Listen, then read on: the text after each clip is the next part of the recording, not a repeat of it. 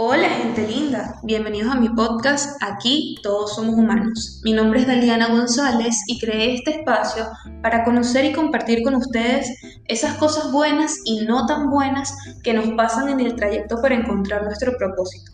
Y qué mejor que acompañada de personas que admiro, que conozco, con quien me identifico y que respeto, y que su historia ha tocado mi vida en algún punto. En este episodio de hoy tengo el placer de recibir a una mujer increíble, una soñadora que se define como una buscadora, una mujer que no para, que tiene mil ideas en su cabeza y que no solo se ha reinventado muchas veces, sino que venció el estereotipo de si no haces esto, entonces no puedes hacer aquello, que cada que se propone algo, lo logra. Hablamos de su vida, de dónde viene y también de cómo su cabello la transformó y a través de él encontró su propósito. Sin más preámbulos, conozcan a mi invitada de hoy, Gabriela Villegas. ¿Cómo estás? Hola, chévere, chévere. Excelente y perfecto que ya pudo ser posible. ¡Ay, sí! ¡Por fin!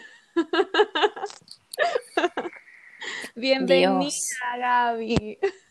Muchísimas gracias, muchísimas gracias, muy contenta de que por fin podamos grabar, de verdad que sí. No, gracias a ti por aceptar mi invitación y por estar aquí conmigo hoy y por intentarlo tantas veces. Casi no lo logramos. Ay, sí. Gaby, hablemos Cuéntame. de Lina Gabriela. Quiero saber quién es Lina Gabriela? Bueno, este, Lina Gabriela soy yo. Eh, pues Lina Gabriela eh, nace en Caracas, nace en Caracas en el año 89. Eh, es una muchacha soñadora, es una niña que se rodeó de una familia grande, es la, niña menor de cuatro hermanos, somos cuatro, dos hembras y dos varones, yo soy la hembra más pequeña. Eh, y bueno, soy como, fui como que la consentida, ¿no? Chiquita de todo. De la casa. Entonces, bueno, eh, esa es Lina Gabriela. ¿Tienes tres hermanos? Sí, tengo tres hermanos, mi hermana mayor eh, le sigo yo y luego sigue mi hermano que tiene ya 28 años y el más pequeñito de la casa que tiene 19. Está a punto de cumplir 19, tiene 18, está a punto de cumplir 19. Ay. que ya no es el chiquito, yo le sigo llamando bebé, pero no, el bebé creció. no, eh, así somos los hermanos mayores. Mi hermano cumplió 16 este año, o bueno, cumplió 16 en diciembre del año pasado. Lo que pasa es que este año ha sido un poquito extraño y todavía no sé cómo tomarlo, pero para mí yo lo veo y sigue teniendo un año, o sea, todavía para mí está aprendiendo a caminar. Es como que es más que uno está con ellos desde que nació y lo y si lo cuidaste y si fuiste de la que los atendiste, pues sientes ya que hasta el muchacho es tuyo, chica. Sí, literalmente. Gaby, ¿vives en Caracas? Sí, vivo aquí en Caracas, Caracas desde Venezuela. Desde siempre. soy caraqueña, caraqueña. Y, o sea, ¿has pensado en, irte de, Venezuela? Eh, ¿Lo has, has contemplado la idea de, emigrar, por ejemplo? Sí, sí, realmente sí lo he contemplado muchas veces. De hecho, he tenido algunos fallidos, unos intentos fallidos en la planificación de irme, eh, pero sí, sí lo he intentado en varias oportunidades planificarme e irme, pero no sé, siempre hay algo como que me retiene aquí a Venezuela y, vuelvo a apostar, me vuelvo a meter como que en un lío diferente, en algún emprendimiento, en algo nuevo que hacer y bueno, vuelvo a apostar, ¿no? A quedarme aquí en, Venezuela para estar cerquita de la familia, ¿no? En mi familia, pues muchas personas ya se han ido, ya han emigrado, ya están en otros países, entre ellos pues está mi hermana, eh, un primo que es como mi hermano mayor, que también está fuera del país, y pues obviamente con él, su esposa, sus hijos, y mm, ha sido difícil, ¿no? Digamos que soy de, la, de las personas que está eh, de, este, de esta cara de la moneda, ¿no? De cuando alguien se va y pues extrañarlos porque no están cerca. Pero sí, sí me ha pasado por la mente, sí me ha pasado por la mente irme, sí he tenido mis planes de, irme, pero bueno, no he concretado nada. Sí, bueno, al final los planes de uno son diferentes a los del universo y cuando te vienes a dar cuenta es a su modo y no, y no al tuyo, ¿no? Sí, total, total, estoy completamente de acuerdo. A veces uno quiere una cosa, pero el universo dice, no, tu tiempo es allí, es el momento en que tú estés allí haciendo tal cosa, entonces bueno, hagámosle caso al universo, que hasta ahora realmente no se ha portado mal, realmente no se ha portado mal conmigo en lo absoluto, así que bueno. No, qué bueno. Te pregunto porque, bueno, no es desde ahorita, pero mm, vamos a poner que desde el 2016, 2017, 18 más o menos, fue como que ya el, la gota que, ya derramó el vaso a la hora de emigrar, muchísima gente decidió Se irse. Fue. Sí. Y, bueno, empezar desde cero, iniciar una, una, nueva vida, dejar de apostar de repente en Venezuela por distintas razones. Ahí me incluyo yo, desde hace, hace seis meses ya. dije, no, no apuesto más por Venezuela, no, no apuesto más por, por acá, no, no estoy dispuesta a sacrificar mi, salud mental porque, porque ya yo dije, no puedo, no puedo más. Claro, a mí... No, y ciertamente es muy entendible, es muy entendible, pues muchísima gente ya tomó la decisión de irse, pues como te dije, yo he puesto en el, sobre el tapete muchas veces eh, irme. Em, y bueno, siempre me, como que siempre surge algo que lo que me, que me hace como regresar otra vez a, a sentarme en la mesa, analizar la situación y decir, bueno, como que no, vale voy a quedarme, voy a, sí, como que no, voy a hacer esto, todavía puedo, hay oportunidad, vamos a, vamos a intentarlo. Y bueno, listo, me quedo. Y pues así se me han pasado todos estos años intentando algo nuevo y quedándome, ¿no? Em, siempre digo, este año sí, porque es que la situación está peor, pero bueno, yo creo que nunca, eh, yo creo que, no sé, nunca va a mejorar ya, ¿no? Yo creo que ya es un tema de, cuando termines de decidir que te vas a ir, te vas a ir, pero bueno. Eh, respeto mucho la decisión de las personas que se han ido y pues también respeto muchísimo a, las personas que nos estamos quedando, porque bueno, cada quien tiene su, eh, su motivación, ¿no? Tanto a irse o a quedarse, pues entonces. Y también que, que, es admirable quedarse porque siendo venezolana y habiendo estado allí, habiendo vivido allí, te das cuenta de que las personas que están allí, pues tienen el doble de motivación, necesitan el doble de disciplina, necesitan pues como que en realidad el doble de la fuerza de lo que necesita cualquier persona. Es admirable en realidad el hecho de estar allá todavía. Sí, sí, sí, a veces hay días en que yo me imagino que es lo mismo que le pasa a las personas que han emigrado, que están en otros países, que hay días en los que de verdad te quieres levantar y no quieres hacer nada, porque entiendo que así como nosotros aquí en Venezuela tenemos nuestros desafíos, pues las personas que están fuera en otros países tienen otro tipo de desafíos, pero al final son desafíos. Y los desafíos pueden sí, de la misma forma. Exacto, a veces te deprimes, a veces no está bien, otros días estás excelente, otro día sí, vamos con todo, pero hay otros días en que no, solo quiero dormir. Entonces es normal, pues. Eh, creo que independientemente del país que tengas, pues siempre van a encontrar distintos desafíos, el, el tema siempre va a radicar en cómo los enfrentas, ¿no? Entonces, bueno, aquí estamos poniéndole ganas. Claro que sí, no, qué bueno, qué bueno que, haya todavía este, ese ímpetu de tu parte y esas ganas de ponerle, porque quiere decir que así como tú, hay otro porcentaje de personas que, está allí también. Que está en la misma situación. Poniéndole un millón de ganas. Sí, y poniéndose y diciendo, bueno, no importa, si esto sale mal, yo arreglo aquí. Si Exacto. si este se dañó, arreglo allá y bueno, así vamos viendo. Exactamente, exactamente.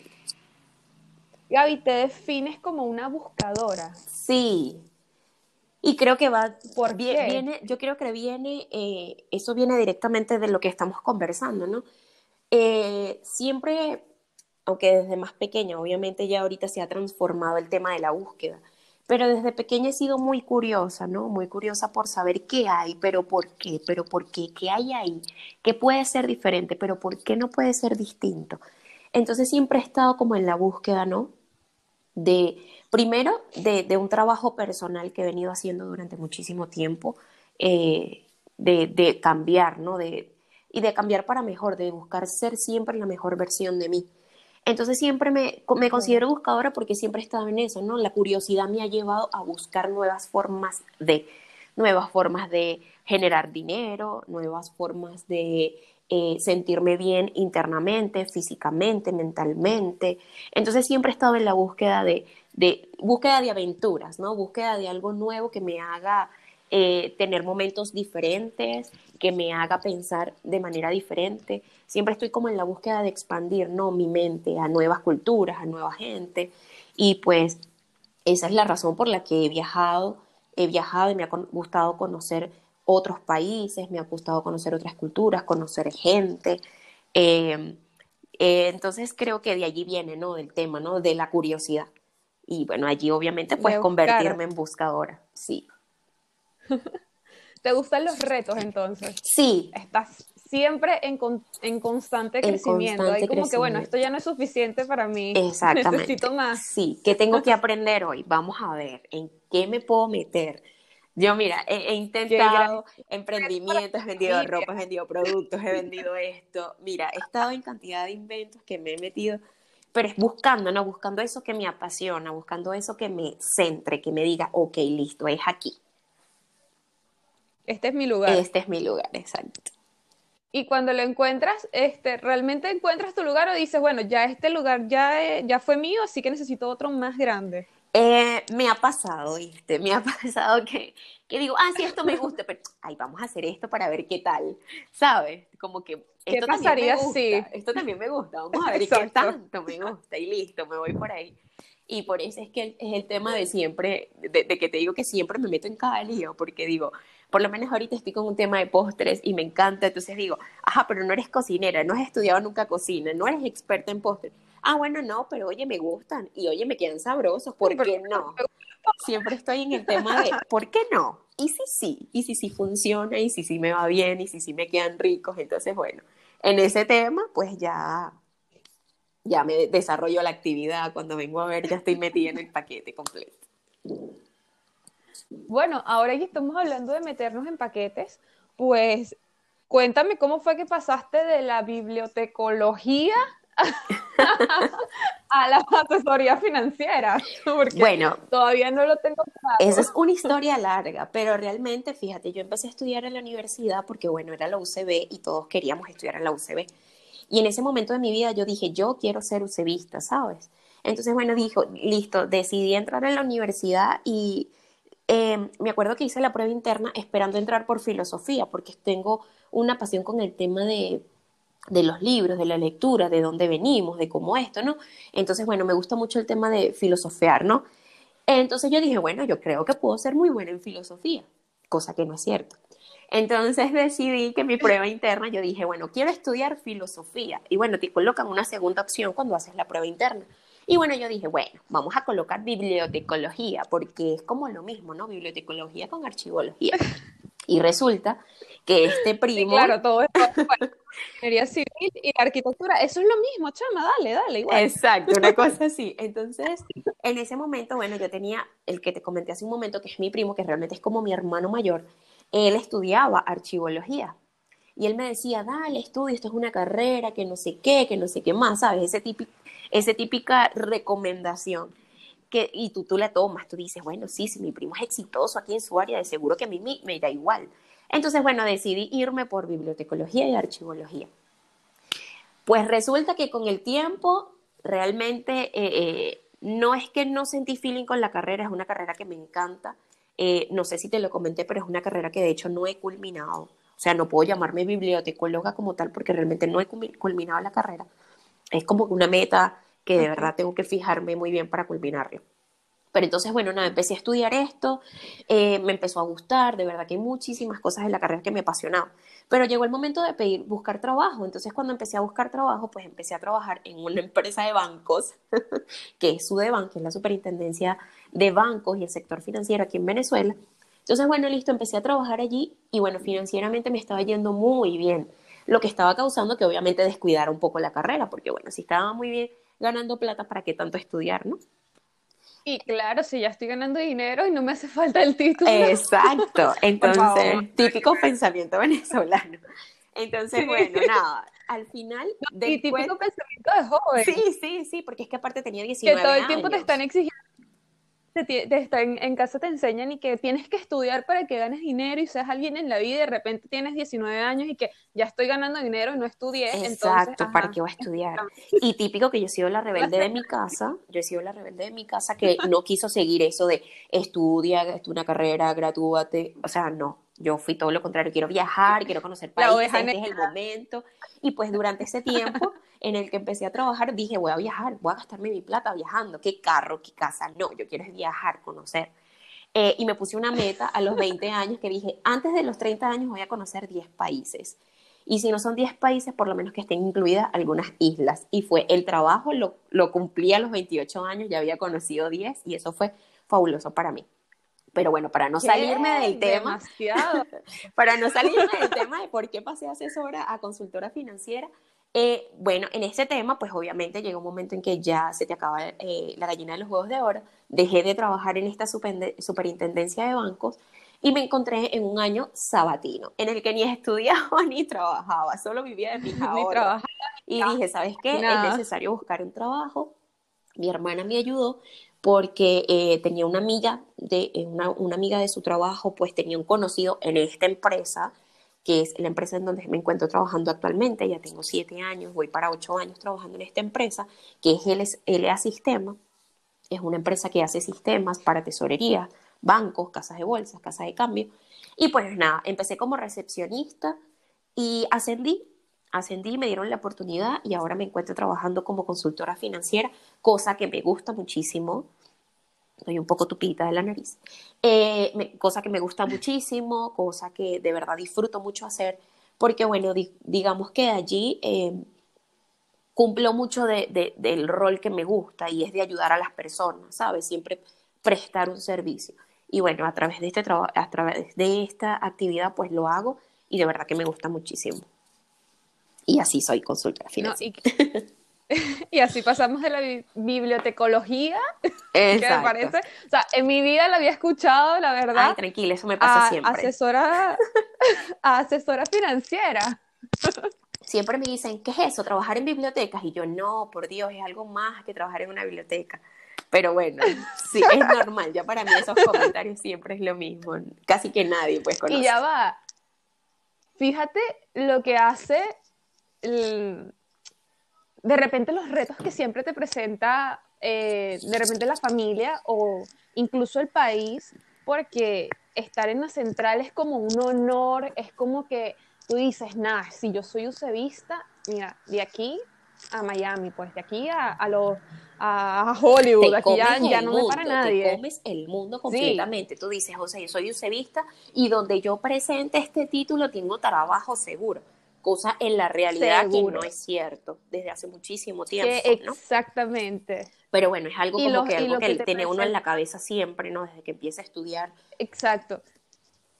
Y es un reto, porque fíjate que las generaciones que vienen por detrás de nosotros es como que em, tratar de sacarle eso de su cabeza, de que si no estás en la Simón Bolívar, si estás en, no sé, en Harvard, o si estás en, en la UCB, o si estás, no sé, en una universidad súper renombre no eres nadie, realmente no es así. Realmente tu, tu universidad, tu casa de estudios, tu, tu, trabajo, incluso el dinero que ganas o la carrera que estudias no te hace alguien en la vida. Realmente, y eso siempre ha sido para mí algo como que un lema que está en mi cabeza, ¿no? O sea, los estudios realmente no te dan el conocimiento. Hay personas que, bueno, se gradúan, estudian toda la carrera, pero cuando se ponen a ejercer, se dan cuenta de que, ay, esto no, es lo mismo, no me gusta, no sé nada de esto. Entonces, yo creo que obviamente sí tienes que instruirte, ojo, no te estoy diciendo que no sirven los estudios, claro. por supuesto que sí tienes que instruirte, porque aparte que el tema de estudiar en la universidad siempre te da un conocimiento amplio, o sea, hace que tu mente se expanda a otras cosas. Cuando escuchas a un profesor que da la clase desde su desde su corazón porque realmente le apasiona lo que está haciendo, tú aprendes otras cosas más allá, ¿no? De más que la carrera por decirte que leerte el libro, es un tema más de convivencia y de relaciones, ¿no? De, de qué te puede aportar otra persona. Y para mí, pues para eso sirvió la universidad, ¿no? Fue un campo de personas, de relaciones para mí. Es la universidad más que prepararte para tu carrera, que yo siento que tú sales de la universidad sin saber nada de tu carrera, te prepara más bien como que el futuro, porque todas las conexiones que haces en tu carrera o todas las conexiones que haces en la universidad eh, son las que te sirven realmente a futuro. Son las que te conectan de repente con un buen trabajo, de repente, bueno, no seguiste trabajando en esa área, pero este, emprendiste o tienes un nuevo negocio y esa, y esa conexión con esa otra persona te lleva a niveles que tú ni siquiera te imaginaste. Claro, claro. y de hecho... Exacto, como quien dice. Sí, sí, y, y, es increíble porque por lo menos yo con, con muchas personas de la universidad, pues obviamente tengo todavía relación, eh, tengo feeling, por supuesto, pero me ha encantado ver cómo esas personas con su carrera, carrera han logrado tantas cosas y muchas me ven y me dicen, Chama, tú definitivamente lo tuyo no era la universidad, lo tuyo era hacer otras cosas y qué cosas tan finas has hecho. Porque bueno, también con los problemas políticos y sociales que tenemos acá en el país, la carrera ha sido bastante golpeada, o sea, estudiar ha sido bastante golpeado. La Universidad Central es una de las universidades que es número uno en protestas. Entonces era complicado estar en la universidad, entonces no había clases porque habían protestas, no, no había luz, no había agua, o sea, las condiciones también hacían que tú de alguna u otra forma te desligaras un Tampoco poco de la lo completaras. Exactamente. Como creo que te lo dije en una oportunidad, si te parece difícil entrar a la UCB, imagínate salir. Graduarte, no, no sabes. Siempre dicen, el que estudia en la UCB se gradúa después de 10 años. Uy, yo estoy empezando a creer que sí es cierto. Sí, sí. Duran muchísimo tiempo estudiando, sí, sí. Pero es más por un tema de este, ¿no? El tema político, social, el tema... Sí. Y bueno, hay que aclarar que si esto lo está escuchando algún graduado, pues no, obviamente no todo el mundo dura 10 años. No, no es cierto, tranquilo, tú puedes durar 5 años, lo puedes hacer perfectamente, te puedes graduar, dale que tú puedes. Sí. Gaby, hablemos de, de, esta nueva etapa de Gabriela, donde, donde están haciendo Gaby's Hair y, y, de cómo nació este, este amor por el estilismo, ¿no? Cambiando un poco de tema de ahora de la bibliotecología a, a la asesoría financiera, eh, incluso la cocina también. ¿Cómo pasamos a, a, o sea, cómo nació este amor realmente por, por, por el estilismo, ¿no? Bueno, fíjate que yo creo que es algo que yo tenía como guardado desde muy pequeña. Eh, cuando yo sufría de bullying, que no sabía que se llamaba bullying, porque bullying se llama ahora, en mis tiempos no se llamaba chalequeo. bullying. Era un chalequeo. Era un simple chalequeo. Ya va, ojo, no estoy tan vieja, ¿ok? Tengo 30. Este, pero en mis bueno, tiempos, yo, yo conozco esa palabra. pero en mis tiempos eso era un simple chalequeo y realmente había un tema de depresión, pero digamos que el chalequeo no causaba algún daño mayor ¿no? en nosotros como personas. Sin embargo, eh, realmente lo que, me lo que provocó en mí fue una necesidad de querer cambiar mi cabello, de que mi cabello se, vea, fuese, se viera más lindo. Y pues esa necesidad hizo siempre que yo estuviese pendiente de lo que estaba en moda, en tendencia al cabello, como alisarme el cabello, como eh, peinarme el cabello, ¿sabes? Como para tratar de controlar el tema de ondas que yo tenía en el cabello. Y bueno, creo que partió desde esa necesidad. Ya cuando estuve un poquito más grande era el tema complicado de ir a la peluquería, no, este cabello no lo arreglamos. O, oye, no, es carísimo eh, poder, digamos, arreglarte el cabello porque tienes un cabello. O sea, no encontrabas a alguien que realmente supiese manejar, supiera, perdón, manejar eh, mi cabello. Entonces creo que de allí partió, empecé a arreglarme yo misma el cabello, empecé a secármelo yo misma. Eh, y de luego empecé a teñírmelo hasta que un día dije, ¿sabes qué? Yo voy a estudiar en paralelo a mis actividades, yo voy a estudiar esto porque a mí me gusta, a mí me gusta ayudar a otras personas que se vean lindas y le guste su cabello, que cuando se paren en el espejo diga, ay, qué lindo mi cabello, me siento bien conmigo misma. Obviamente porque partiendo de que yo eso era lo que buscaba en el espejo, ¿no? Entonces, allí empezó eh, el tema de Gaby Hair, que aún no se llamaba Gaby Hair, realmente era simplemente yo en mi hobby de peluquería y empecé a estudiar, y empecé a estudiar la peluquería, duré bastante tiempo estudiando eh, la peluquería como tal, técnicas de cabello, el cabello, eh, cómo arreglar el cabello, cirugías capilares y todo esto. Luego de estudiar esto, del tema de la peluquería, pues me interesé mucho en el tema de la colorimetría aplicada al cabello. Entonces empecé a desarrollar estas técnicas de, de, de balayage, que era muy nuevo en ese tiempo, Eh, eso es aproximadamente, mis estudios radican de hace más o menos unos dos, dos años y medio, tres años. Entonces es el momento en el que, ya va, un segundito, este, ese es en el momento en el que yo decido como que eh, voy a voy a hacer esto como más profesional porque realmente me gusta. Y la colorimetría fue eso, pues. La, la colorimetría fue ese paso más allá de ser una simple peluquera a convertirme un poco más en estilista de color. Y bueno, nada, ahí nace Hair, colócalo en redes, colócalo en redes, expone tu trabajo. Y eso fue lo que hice. Expuse mi trabajo a través de las redes, que es lo que se llama ahora Gaby's Hair. Y pues fue como que el impulso que faltaba, ¿no? Colocar, eh, tener una página en Instagram fue como que el impulso que faltaba como para yo hacerme un poco más profesional en esto. Y bueno, a partir de ahí han venido curso tras curso, tras curso, tras curso, tras másters y he incluido el tema del, del, maquillaje porque me encanta también el tema del maquillaje. Con el tema de, también viene una necesidad de que el acné, siempre he estado con el temor de las marquitas, el acné, eh, siempre ha sido como que, oye, un foco, ¿no? Porque es tu carta de presentación, la piel. Entonces, bueno, eso también me hizo como que incluir el tema del maquillaje. Y bueno, es ahora, eh, a pesar de que soy solo Gaby's Hair en nombre, pues soy Gaby's Hair and Makeup. Porque bueno, también hago temas de maquillaje.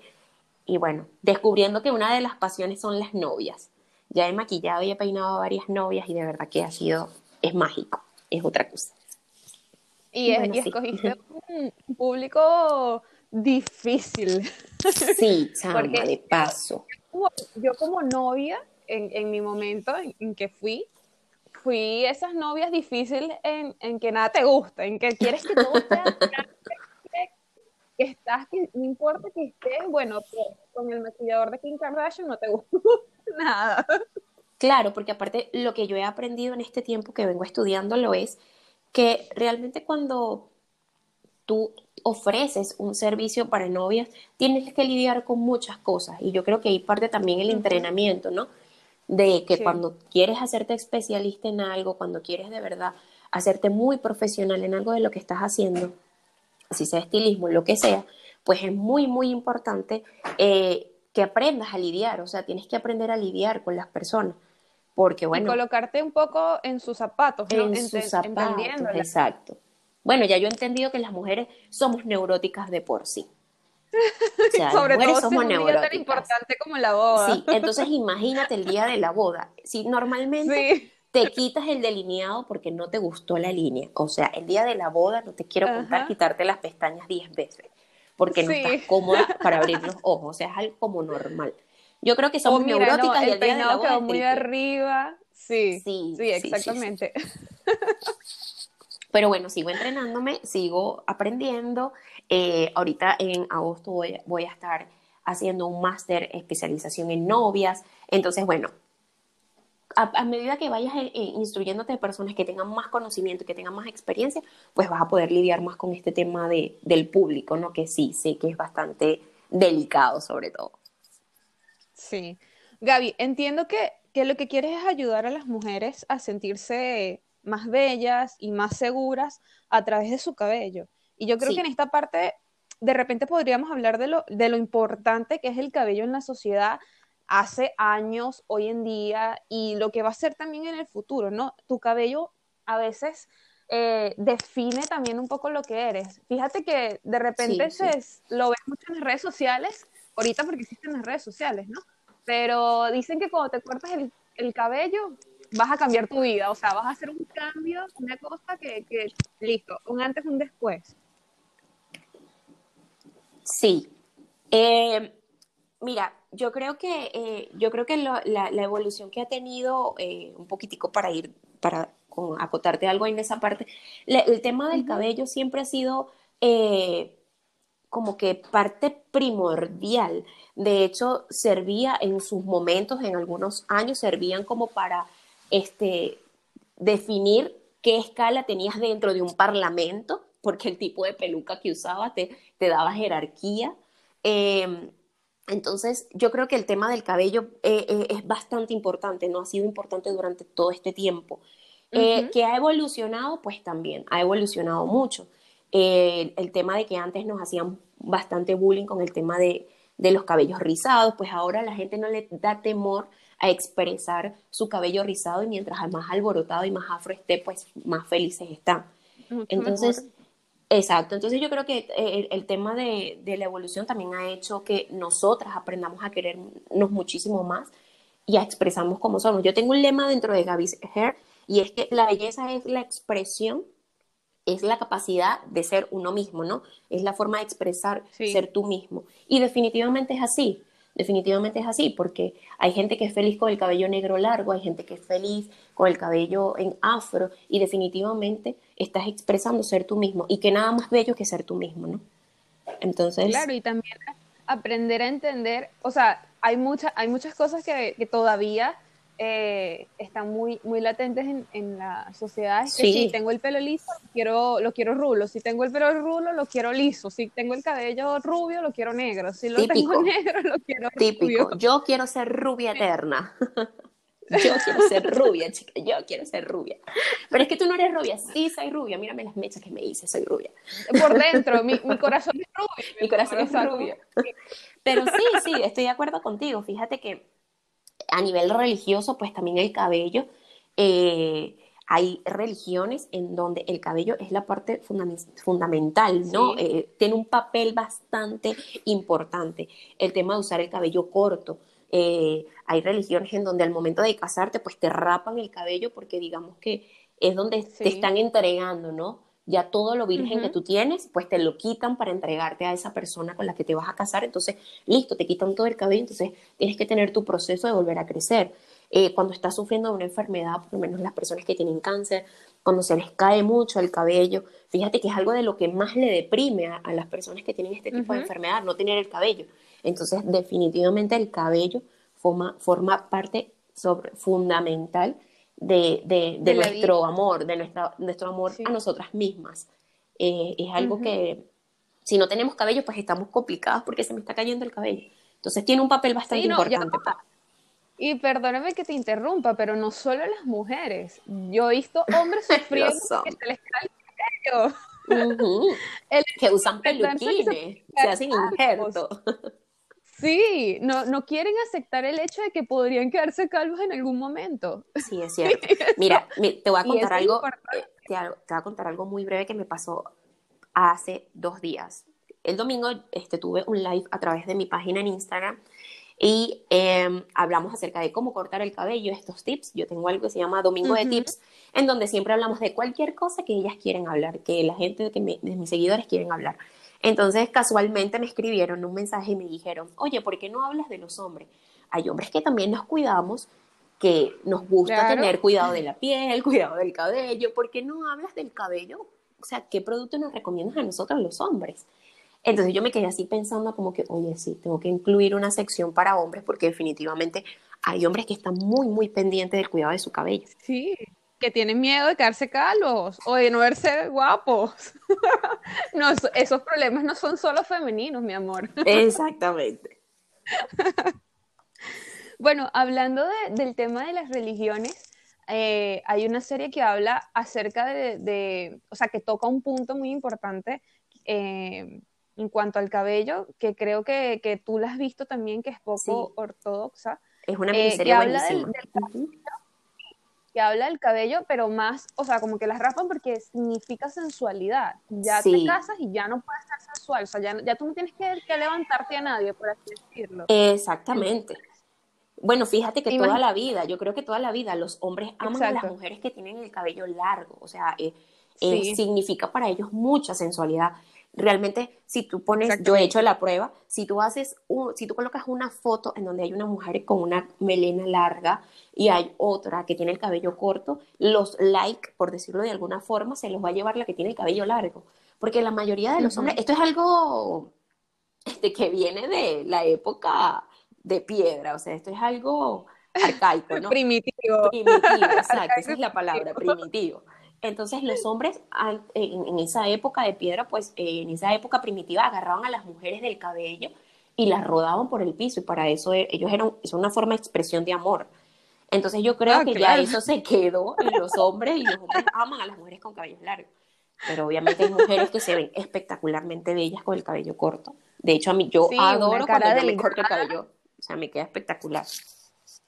Sí, ¿no? Y, y los cabellos muy, muy cortitos. Yo recuerdo mi mamá de muy joven usaba el cabello súper corto y, y era hermosa. Mi mamá tiene un rostro muy finito y cuando está delgada, su cara es completamente delgada también Ah, y se ve, bueno, preciosa. Bellísima. Tenemos el ejemplo de, de Dayana Mendoza que también se cortó el cabello súper sí. corto en un proceso de transición de su vida en el que dijo, ya, yo quiero ser esta Dayana Mendoza, no quiero ser la, la Miss, no quiero ser la reina de belleza que, que participó en el back to back, o sea, quiero ser Sí. yo. No, y aparte que, y aparte que crea un, creas como un antes y después, porque yo Sí. que he tenido la oportunidad de seguirla y verla en toda esta reinvención que está haciendo desde hace un tiempo para acá, me he dado cuenta de que muchas personas lo que le comentaban en la foto era ¿por qué te cortaste el cabello?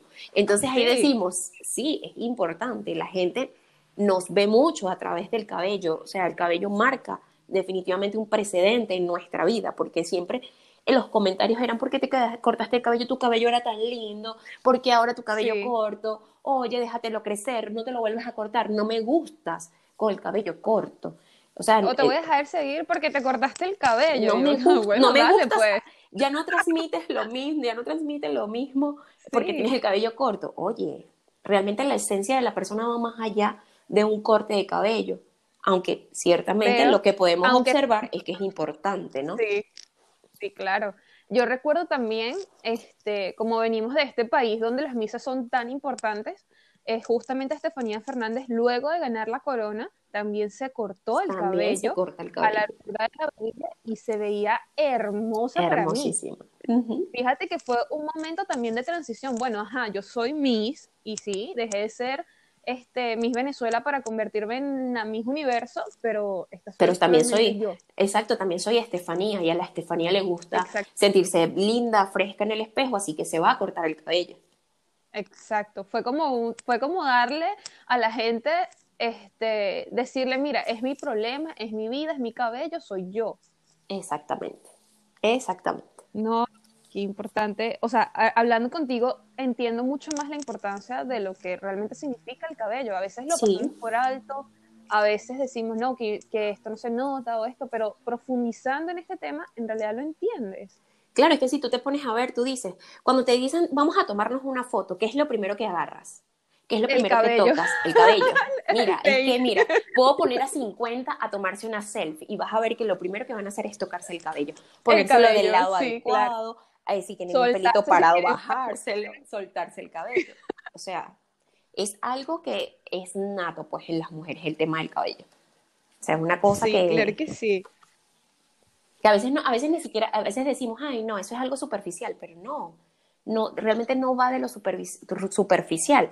Hay personas que dicen que, oye, las personas que se tiñen el cabello, que son superficiales, que no son naturales. Mira, no estoy de acuerdo. No estoy de acuerdo. A mí me encanta teñirme el cabello. Yo me tiño el cabello desde que tengo 15 años. Yo amo teñirme Mira, el cabello. todo el mundo somos así como tú. ¿Sabes? Y a mí me encanta la gente que se tiñe el cabello, a mí me encanta la gente que quiere todo el tiempo cambiar de look. Yo he tenido el cabello rojo, he tenido el cabello eh, marrón oscuro, rubio mediano, mechas, balayage. O sea, yo me he hecho cantidad de cosas en el cabello porque a mí me gusta teñirme el cabello. O sea, me gusta ser camaleónica. O sea, me gusta estar siempre, ay, ¿cómo me vería así? Vamos a pintármelo a ver cómo me queda. verte, exacto. Verte diferente también, ¿no? Claro, o sea, a, a mí me gusta, Yo de digo verdad que a mí me gusta. gusta el cambio, ¿no? Yo soy partidaria de, de cambiar. Yo, por ejemplo, en mi casa, Cristian, a veces me dice, mi amor, un día de esto voy a llegar y voy a conseguir la cama en el techo porque tú mueves todo el lugar cada, cada 15 días, ¿no? Porque a mí también me gusta mucho cambiar.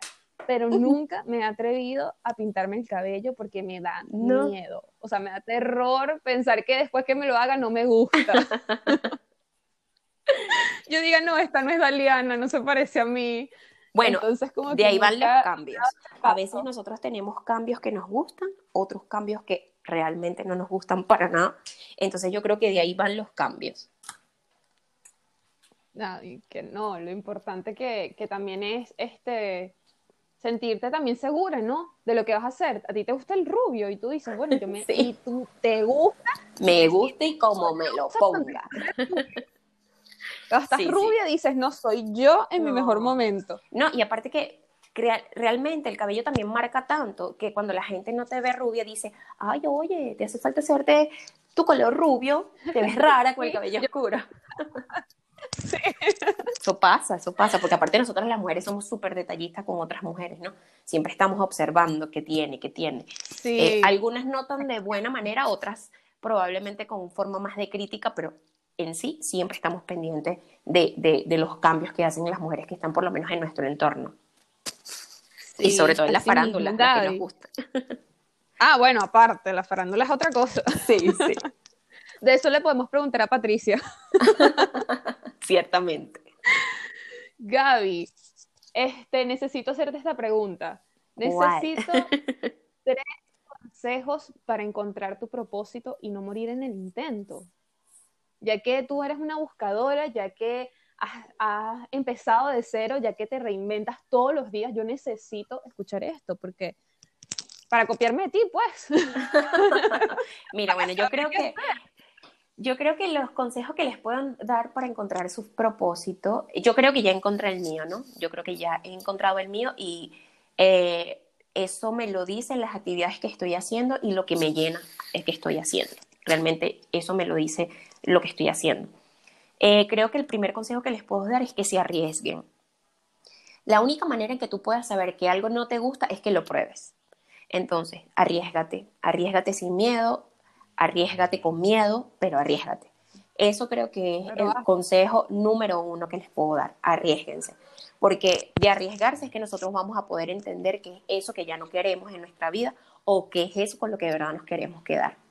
Eh, lo segundo es que se instruyan, aprendan, aprendan, lean, lean, lean, lean, lean, lean lo que quieran, lean como puedan, eh, lean muchas cosas de distintas ramas, porque pues eso también les va a ayudar a desarrollar en su cabeza con lo que más tienen feeling, eh, con lo que más se llenan a hacer. Eh, eso es otra de las cosas. Eh, realmente yo creo que te puedo dar muchos consejos porque tienes que tener mucho amor, tienes que ser muy apasionado con lo que haces. Eso te va a permitir, o sea, identificar qué tanto amor le tienes a la actividad que estás haciendo va a, a servirte para identificar si realmente allí es donde tienes que estar, si allí es donde te quieres quedar. Entonces, Ponle amor a todas las cosas que hagas. El amor. ¿El tercero sería Ponle amor a todas las cosas que hagas. Desarrolla pasión por las cosas que hagas. Eh, una vez que lo hagas, vas a poder discernir. Eso te va a ayudar a discernir y eso te va a ayudar a que tú puedas saber qué quieres hacer. Pero haz las cosas con amor, no hagas las cosas a los golpes.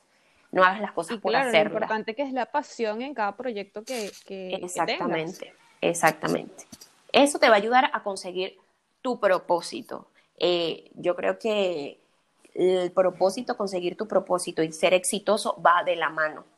Entonces, yo creo que los otros consejos que te puedo dar es, o les puedo dar a las personas que nos están escuchando, es que una vez que consigas tu propósito, amárralo, amárralo, amárralo, amárralo, hasta que ya te, te sientas una persona completamente exitosa. Y esa, te vas a sentir exitoso cuando eh, veas que estás haciendo las cosas con amor y veas que para ti no es una carga o no es un trabajo. Ya ahí eres. Gaby, no podemos terminar esta entrevista sin que nos des tres tips para tener un cabello hermoso.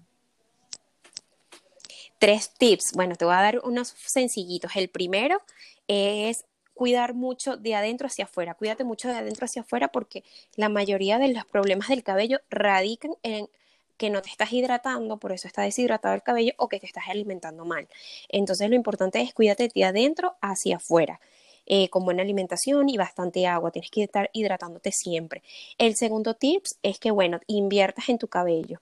Cómprate productos que sean para tu tipo de cabello y que sepas que te van a cuidar tu cabello. Es muy importante que inviertas en tu cabello. Y el tercer tips es, o mejor dicho, es la última recomendación, es que lo ames. Por encima de todo, ámalo, quiérelo y consigue una forma perfecta de cortarlo y llevarlo que te sientas cómoda con él, sin miedo a expresar que ese es tu cabello. O sea, llévalo con confianza, llévalo con amor, porque es tuyo y bueno, nadie tiene un cabello igual al tuyo. Esa es la tercera recomendación, dale. Y ese es el superpoder. Sí. Entender que nadie, nadie lo tiene igual que tú. Exacto. Gaby, gracias por esta conversación. Gracias por, por aceptar mi invitación. Gracias por intentarlo una y otra vez. por mostrar. No, muchísimas gracias a ti. Tus técnicas de supervivencia, tus técnicas para, para reinventarte, por mostrarnos que, que eres una buscadora. Ay, qué bella. Gracias, gracias, gracias a ti por la invitación. Gracias a ti por tomarme y considerarme para estar en tu podcast. De verdad que te deseo muchísimo éxito y bueno, nos estaremos escuchando y nos estaremos viendo en el éxito de nuestras profesiones y actividades, nuestros hobbies y todas las cosas que hagamos. Sí, claro que sí. Un besito. Bye. Besos y abrazos. Bye.